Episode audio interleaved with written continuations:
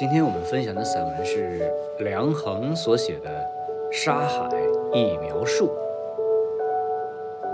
没有在沙漠里生活过的人，不知道绿色就是生命的火种。世界排行第九的库布齐大沙漠，浩瀚无垠。沙漠中的达拉特旗如海中一叶，观景村就是这叶上的一痕。但只这一横，就有一百六十一平方公里。四十年前，这里曾是飞沙走石，一片混沌。村民住房一律门朝里开，如果向外，早晨起来沙拥半门高，你根本推不开门，人将被堵在屋子里。村里所有院子都没有院墙。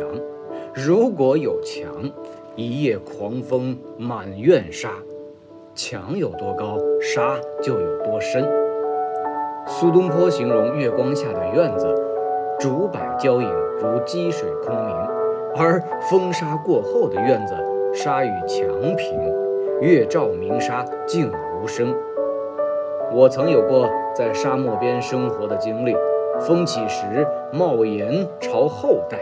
走路要倒行，就是进了村儿也分不清房子、行人。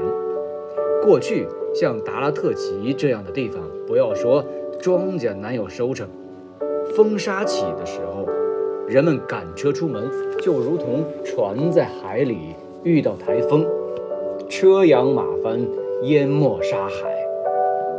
平时小孩子出门玩耍，也有被风卷沙埋而失踪的。人在这样的地方怎么生存呢？乡民渐渐逃亡殆尽。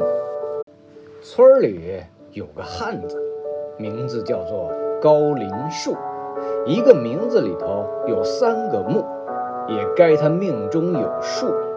全家人实在过不下去了。就逃到三十里开外一处低沙壕处。有一次赶车外出，他向人家要了棵柳树苗，就是插在沙窝子里，借着低处一点水汽，这棵树竟然奇迹般的成活了。一年、两年、三年、五年，柳树长到一房高。外来的人站在沙丘上，手搭凉棚，四处一望。直到天边，也就只能看到这么一点绿。别看只这么一点绿，它点燃了不知多少远行人的希望啊！能在这树荫下沙壕里喝口水、喘喘气儿，比空中加油还宝贵。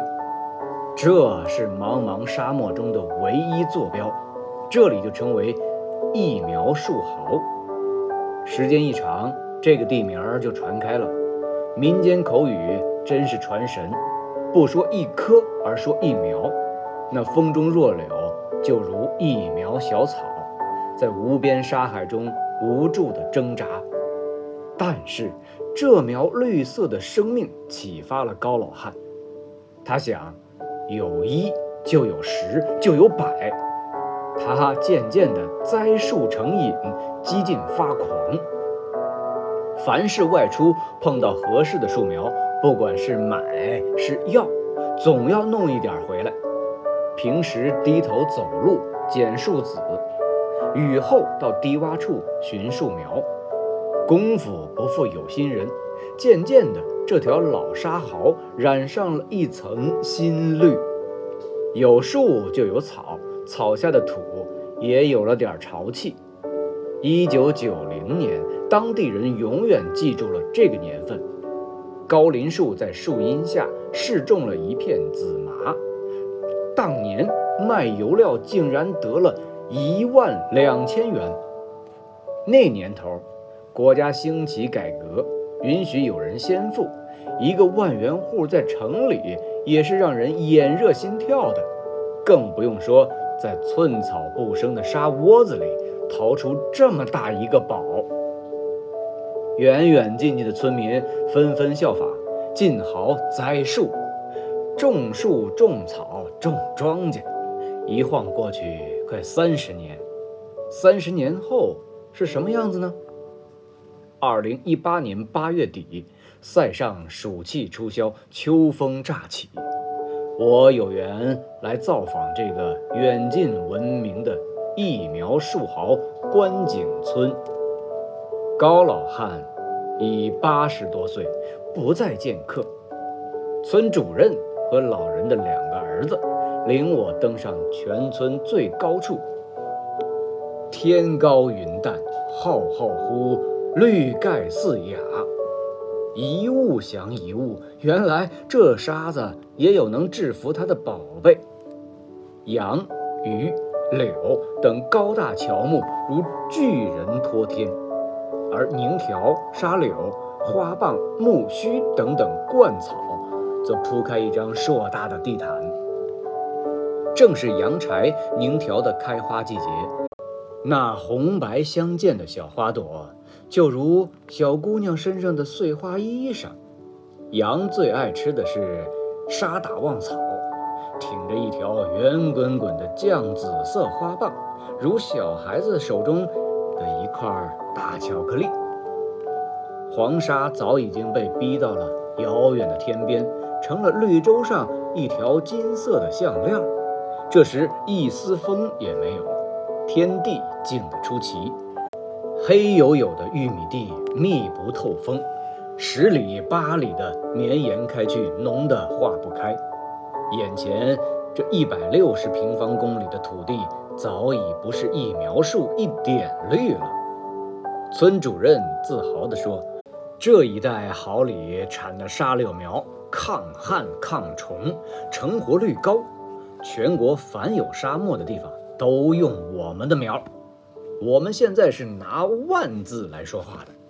现在沙柳苗基地七点六万亩，林地十六点六万亩，还有一万亩干草，一万亩土豆，一万亩苜蓿，一万头奶牛，全村人均收入两万元。